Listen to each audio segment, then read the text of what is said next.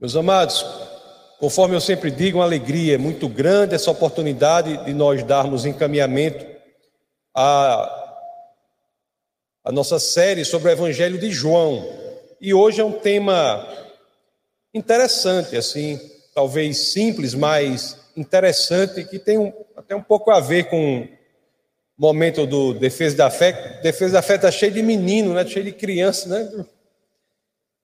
O, me, o membro mais novo aí tem quatro dias, né? Quatro dias, é Laura, né? Filha de Ari e Ana, Laura, Ana Laura. E temos aí crianças de todas as idades, né? E hoje eu queria falar sobre a paternidade, paternidade de Deus. Eu ser filho de Deus.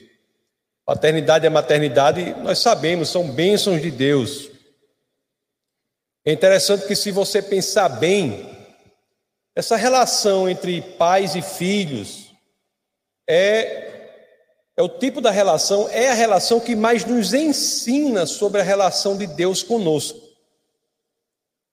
E isso por vários aspectos, né? muitos dos quais nós nem abordaremos aqui, mas a relação do pai com o filho é muito indicativa é quase que um recurso pedagógico que Deus nos proporciona para entendermos como ele se relaciona conosco. Nós sabemos que o bom pai, ele não desiste do filho, né? O bom pai, ele dá a vida pelo filho. O bom pai, ele tem que ter muita paciência também, né? Com o filho, tem que treinar bastante a paciência. A natureza do pai influencia a natureza do filho. Eu acho muito interessante quando eu penso sobre a paternidade e vejo essa correlação. E também muito filho responde à forma como é criado. Isso aí também deve ser dito. O que o filho fala, como ele fala, como ele se comporta, tudo isso é um indicativo importante da natureza dele. E essa natureza dele é um indicativo importante da natureza dos pais. E como é na lógica de Deus, tudo que acontece no natural nos é um recurso para que nós entendamos a realidade mais profunda das coisas, que é a realidade sobrenatural. O que acontece no natural nos ensina sobre a natureza espiritual do mundo e do ponto de vista espiritual. Qual é o primeiro passo que temos de dar para mudarmos o comportamento? É mudarmos a natureza da pessoa. Veja a lógica da Escritura, como é profunda. O critério para nos tornarmos filhos de Deus não é um critério comportamental, é um critério de radical, é um critério de mudança da nossa natureza. É mudando a nossa natureza que nos tornamos filhos de Deus. É por isso, meus queridos, essa lógica simples, porém profunda, que a caminhada cristã, a caminhada que nós que somos cristãos percorremos, ela, ela não começa de outra forma senão com uma mudança abrupta da nossa natureza. Não é por acaso, né, que a nossa nomenclatura nós chamamos a conversão de quê? De nascimento de novo novo nascimento, mudança da nossa natureza. Aqui ainda na série, um tempo atrás, nós falamos sobre aquele encontro com Nicodemos, aquele encontro com Nicodemos, lá em João 3. Vamos reler João 3, do capítulo 3 ao 7, porque ali Jesus deixa claro isso que eu estou falando. João 3, 3 a 7, em que as escrituras dizem: Em resposta, Jesus declarou: Digo-lhe a verdade: ninguém pode ver o reino de Deus se não nascer de novo. Aí o 4, perguntou Nicodemos: Como alguém pode nascer sendo velho? É claro que não pode entrar pela segunda vez no ventre de sua mãe e renascer. Aí Jesus respondeu: Digo-lhe a verdade: ninguém pode entrar no reino de Deus se não nascer da água e do espírito. O que nasce da carne é carne, mas o que nasce do espírito é espírito. E o verso 7 diz: não se surpreenda pelo fato de eu ter dito: é necessário que vocês nasçam de novo. É, meus queridos, necessário que nasçamos de novo, é necessário nascer de novo. E a exposição de Jesus Cristo, né, ele faz isso, ele diz que é o entregar da nossa vida a Deus, é o entregar da nossa vida ao Deus encarnado. É isso que faz com que nós sejamos mudados em nossa natureza, faz com que nós sejamos transformados, nós nasçamos de novo. Isso só é possível ocorrer, como vocês sabem, porque é um convite que é feito pelo próprio Deus. Deus criador dos céus e da terra. Ele fez e nos criou a ponte e nos convida a experimentarmos a mudança da nossa natureza. É um convite para habitar em nós, para mudar a nossa natureza. E gradativamente, quando a natureza é mudada, é que passamos mais e mais a nos parecermos com aquele que passa a ser o nosso Pai. Meus amados, o texto base hoje ele nos esclarece sobre essa questão né, de paternidade espiritual. Tenho logo de dizer, não são todos que são filhos de Deus. Filhos de Deus são os que são nascidos de novo. Os que são nascidos de novo é que de fato são filhos de Deus. Essa tese da universalidade, da paternidade divina, é um erro, e se você me permite dizer, é um erro perigosíssimo. Perigosíssimo. As pessoas podem estar se sentindo confortáveis em um lugar que não lhes pertence, achando que são filhos de Deus sem ser sem precisar que nasçam de novo. Só é filho de Deus quem nasce de novo.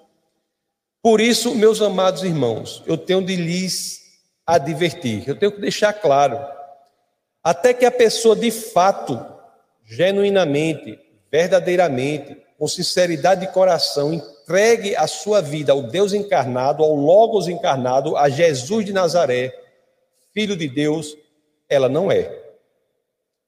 Para que nós nos aprofundemos nesse entendimento, nós vamos ler aqui, fazer o convite a vocês para que leiamos o primeiro verso do nosso texto base de hoje.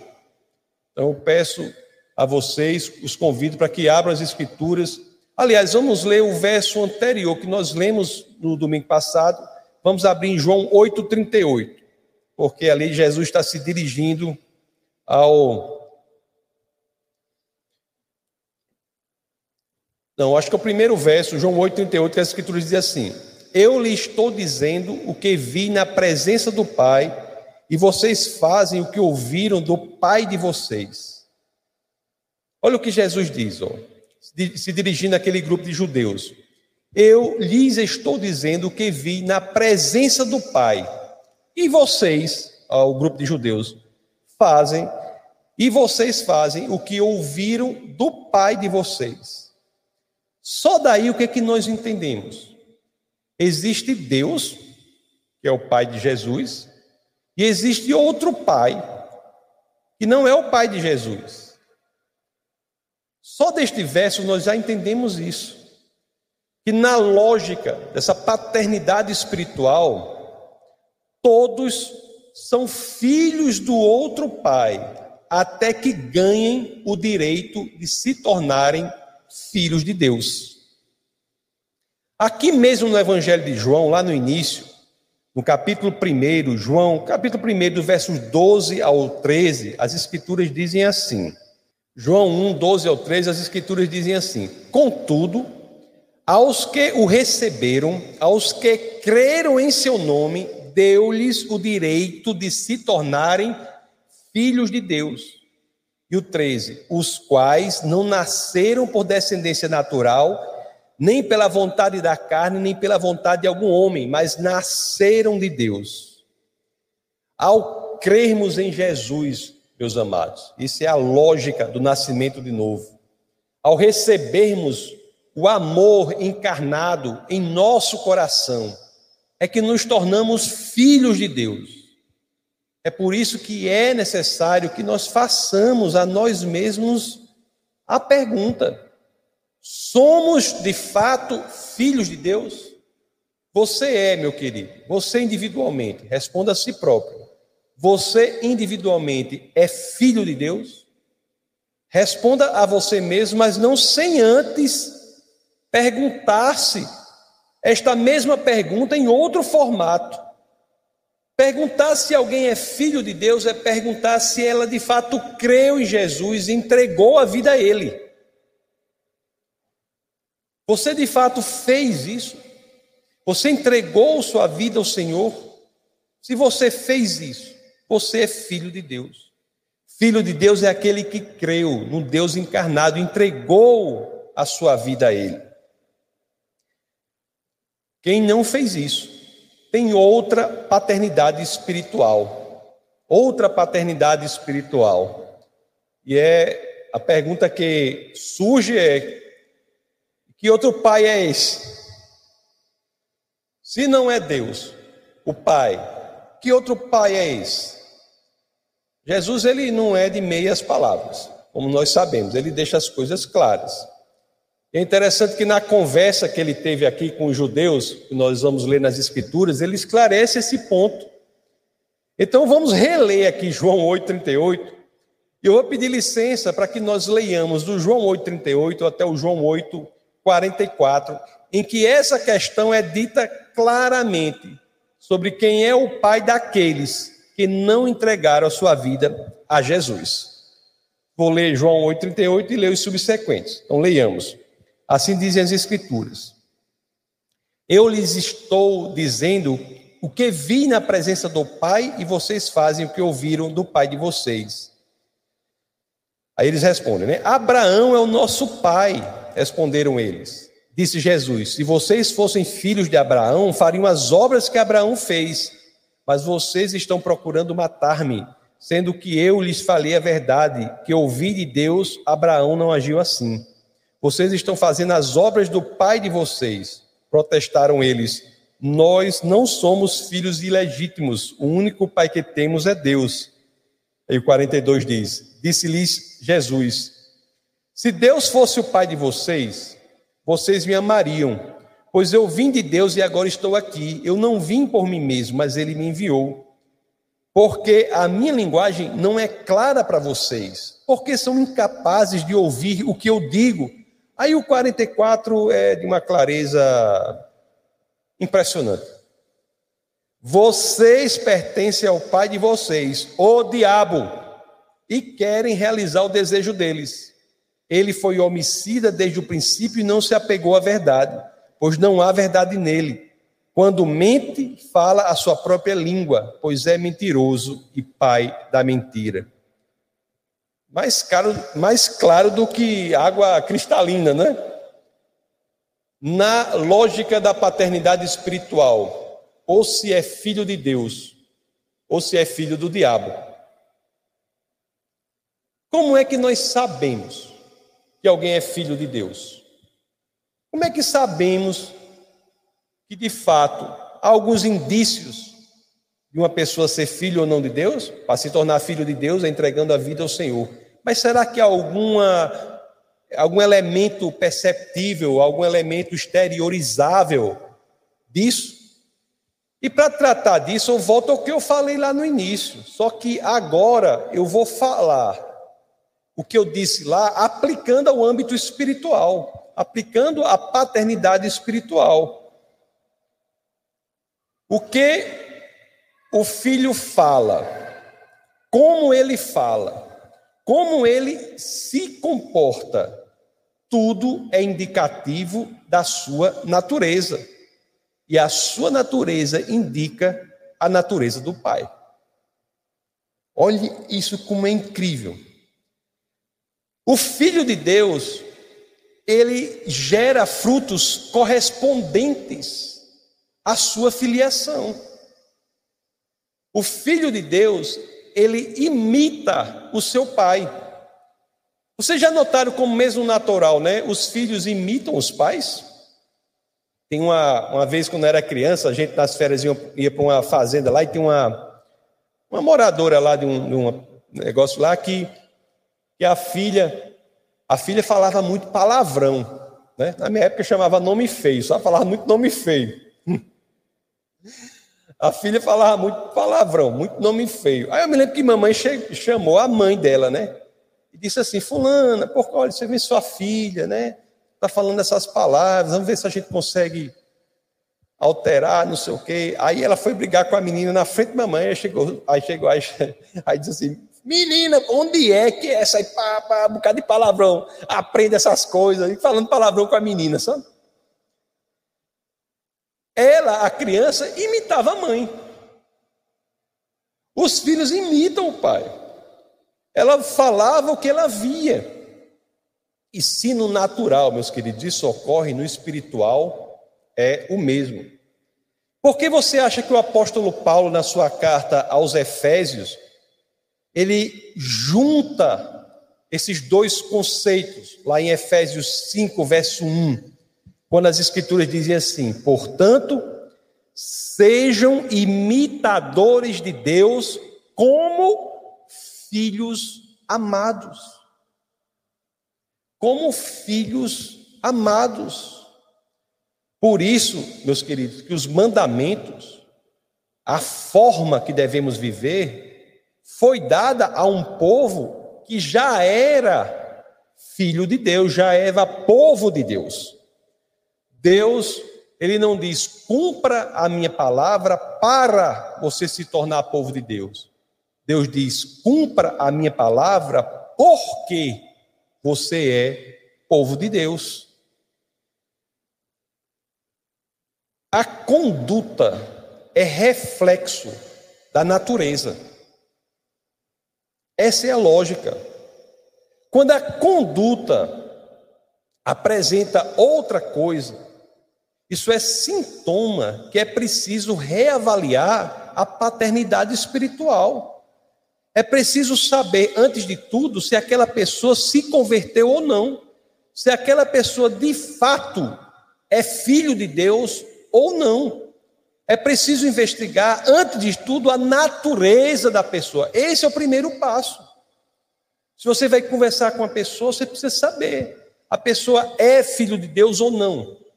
Você tem que identificar o problema a partir daí. Porque a natureza gera naturalmente mudança de conduta, mudança de comportamento. Quem se sente bem mentindo, por exemplo, quem se sente bem na prática da mentira apresenta um forte indício de que nele não há paternidade de Deus. Por quê? Porque Jesus é a verdade encarnada. São as Escrituras. Lá em João 14,6, eu sou o caminho, a verdade e a vida, ninguém vem ao Pai senão por mim. Eu sou a verdade e nós lemos já em João 8,44 sobre quem era o pai da mentira. Lá, bota aí novamente, por favor, Orlando.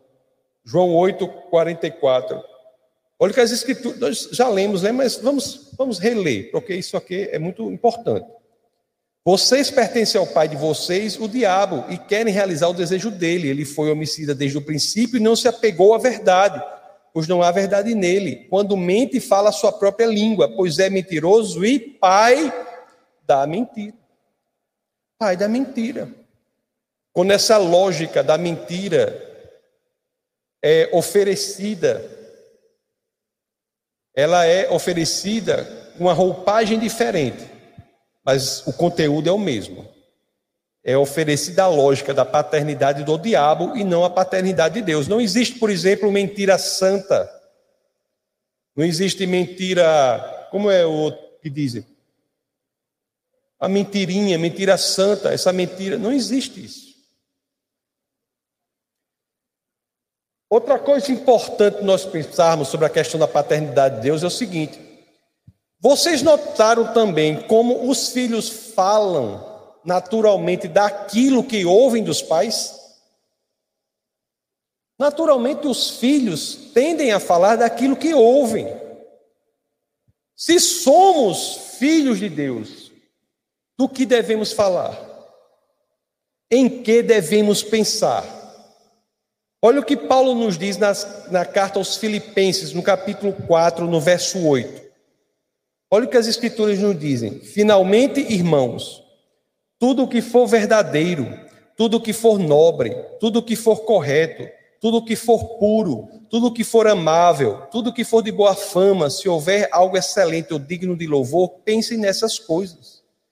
Tudo o que for verdadeiro, nós temos que fugir da mentira, fugir dos rumores, das motivações falsas, do engano, fugir da desonestidade, da falta de palavra. Essas coisas não devem compor a vida daqueles que são filhos de Deus. Tudo que for nobre, devemos preencher nossa vida com o quê? Com o que é digno de respeito, com o que é digno de nobreza. Tudo que for correto, nós devemos viver de acordo com o que Deus espera de nós. Tudo que for puro, devemos fugir das influências mundanas, rasteiras. Não é que nós não estejamos no mundo, mas nós não podemos ser do mundo.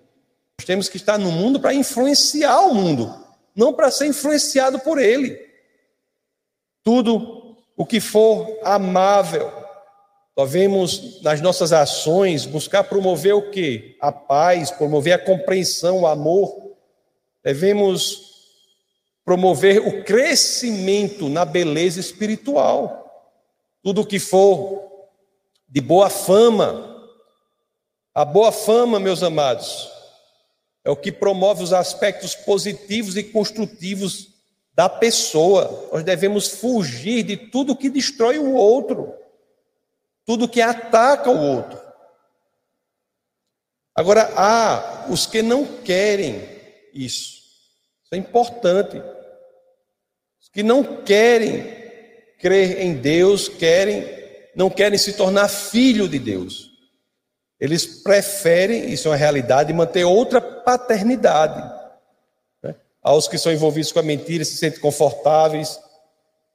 Aquele, aquele poema de, de John Milton, que é o Paraíso, o Paraíso Perdido, poema famoso lá do século XVII, poeta inglês do século XVII, ele dá uma passagem lá de. Ele, ele narra a, um diálogo entre os anjos caídos. Tem uma, isso, é uma, isso não está na Bíblia, né? é um poema do século, da literatura inglesa do século XVII, John Milton, Paraíso Perdido. Ele diz: Satanás diz uma coisa assim, né? Melhor reinar no inferno do que servir no céu. Ele diz que Satanás diz isso lá. E parece que, de fato, há alguns que preferem ter essa falsa sensação de reino reino sobre a própria vida, reino sobre o, a sua própria carreira, reino sobre o seu próprio dinheiro, reino sobre tudo. Eles preferem o reino momentâneo, o reino que será destruído, o reino efêmero, o reino que vai ser do, com o tempo marcado, preferem isso do que servir ao único e verdadeiro Deus para a eternidade. Aos que preferem essa filiação. Nos últimos versos do texto base de hoje, nós vamos ler, que é João 8, 45 a 47. Vamos ver o que Jesus nos diz, tocando neste tema. Diz assim, João 8, 45 diz assim: No entanto, vocês não creem em mim porque lhes digo a verdade. Qual de vocês pode me acusar de algum pecado? Se eu estou falando a verdade, porque vocês não creem em mim. Aquele que pertence a Deus ouve o que Deus diz. Vocês não ouvem porque não pertencem a Deus. Meus amados, conforme eu disse, esse texto base hoje, ele é de verdades profundas, embora um texto simples. Mas é um texto que nos faz pensar se estamos ou não na família de Deus. Conforme nós vimos, não é o fato de você estar na igreja que faz com que você esteja na família de Deus. Não é, este não é o critério que tem que ser atendido. Né? Já, já dizia Chesterton, né? o fato de você estar na igreja não faz de você cristão, assim como o fato de você estar na garagem não faz de você um carro. É importante estar na igreja, mas não é isso o critério para torná-lo da família de Deus. É Cristo. Esse é critério. Fora de Cristo, meus queridos, fora dessa família, não há nada de verdadeiramente, seja verdadeiramente bom. Não há nada que verdadeiramente possa ser oferecido como algo bom. Só o Deus único e verdadeiro é que é o Deus bom, bom e verdadeiro. E a realidade que se impõe é essa: o caminho da paternidade de Deus, o caminho para entrarmos na família de Deus ainda está aberto. E não está muito longe, está uma oração de distância. Né? Nós sabemos que estamos aqui, os que nos ouvem pela internet, sabemos que este caminho para que façamos parte da família de Deus é próximo, exige apenas sinceridade de coração, honestidade de coração, honestidade com as suas vontades, os seus quereres, os seus desejos, você de fato querer isso. Como eu disse lá do, do sempre cito, né, o ladrão ao lado lá de Jesus na cruz, aquela oração da salvação dele foi bem simples, né? Lembre-se de mim, Senhor, lembre-se de mim. E a resposta foi imediata. Jesus disse: Hoje mesmo estarás comigo no paraíso. Né, o ladrão toma café da manhã com Satanás, vai almoçar com Deus. Então, o que nos deixa dessa, desse texto ao qual nós somos expostos hoje, é que nós devemos orar ao Senhor, analisar de fato o que está no nosso coração. Não se engane com as exterioridades do seu comportamento se você está sendo desonesto com o que está dentro de você. Não é o fato de você vir à igreja. Pense, analise o seu coração. Busque o Senhor, entregue a sua vida a Ele, porque é assim que nós ganhamos nova natureza, assim que nós tornamos filhos de Deus. Eu vou orar aqui rapidinho. Vocês oram também. Os que estão nos ouvindo também oram. Aliás, na descrição desse vídeo tem um link lá que chama assim: Quer nascer de novo? Aí tem um link. Você clica lá e existe uma orientação, né? Para você seguir para que você possa fazer parte da família de Deus. Fazer parte da família de Deus não é nada que eu possa lhe oferecer, nem eu posso, pastor dessa igreja, não tenho esse poder de oferecer isso a você. Eu posso fazer é encaminhá-lo para aquele que pode, que é o Senhor.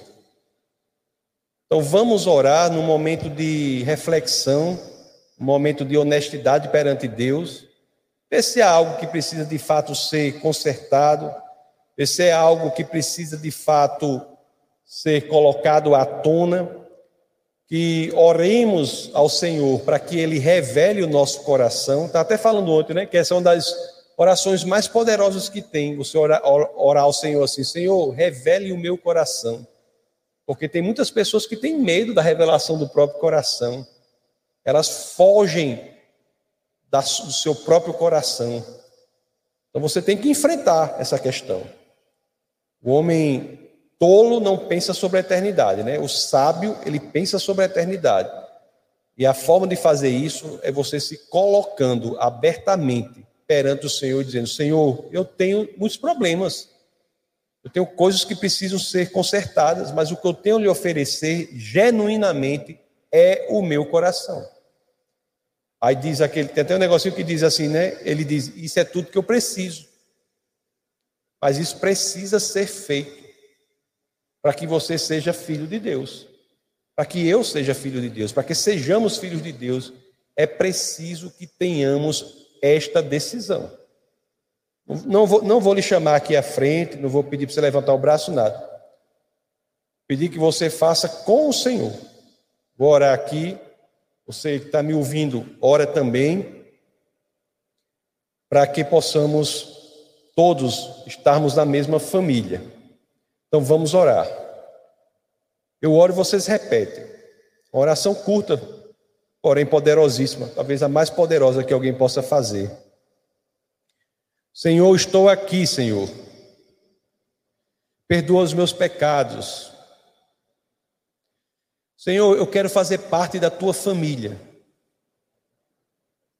Entrego a minha vida aos pés de Jesus. Senhor, me faça nova criatura. Encha-me do teu espírito. Eu quero, Senhor, teu privilégio de chamá-lo de Pai. No nome de teu Filho Jesus Cristo. Amém. Meus queridos, por pouco que tenha sido emocionante, talvez, essa oração, ela é mais poderosa que as bombas atômicas do mundo juntas, viu? Ela é capaz de gerar em você o nascimento de novo. Se você está aqui e fez essa oração genuinamente pela primeira vez, me procure ao final do culto. Se você está nos ouvindo genuinamente fez essa oração, manda um WhatsApp para a gente, que a gente quer acompanhar você. O WhatsApp do Defesa da Fé é 84 9 81 85 15 17. 81 85 15 17. Manda um WhatsApp, se você está aqui, me procura no final do culto. Amém?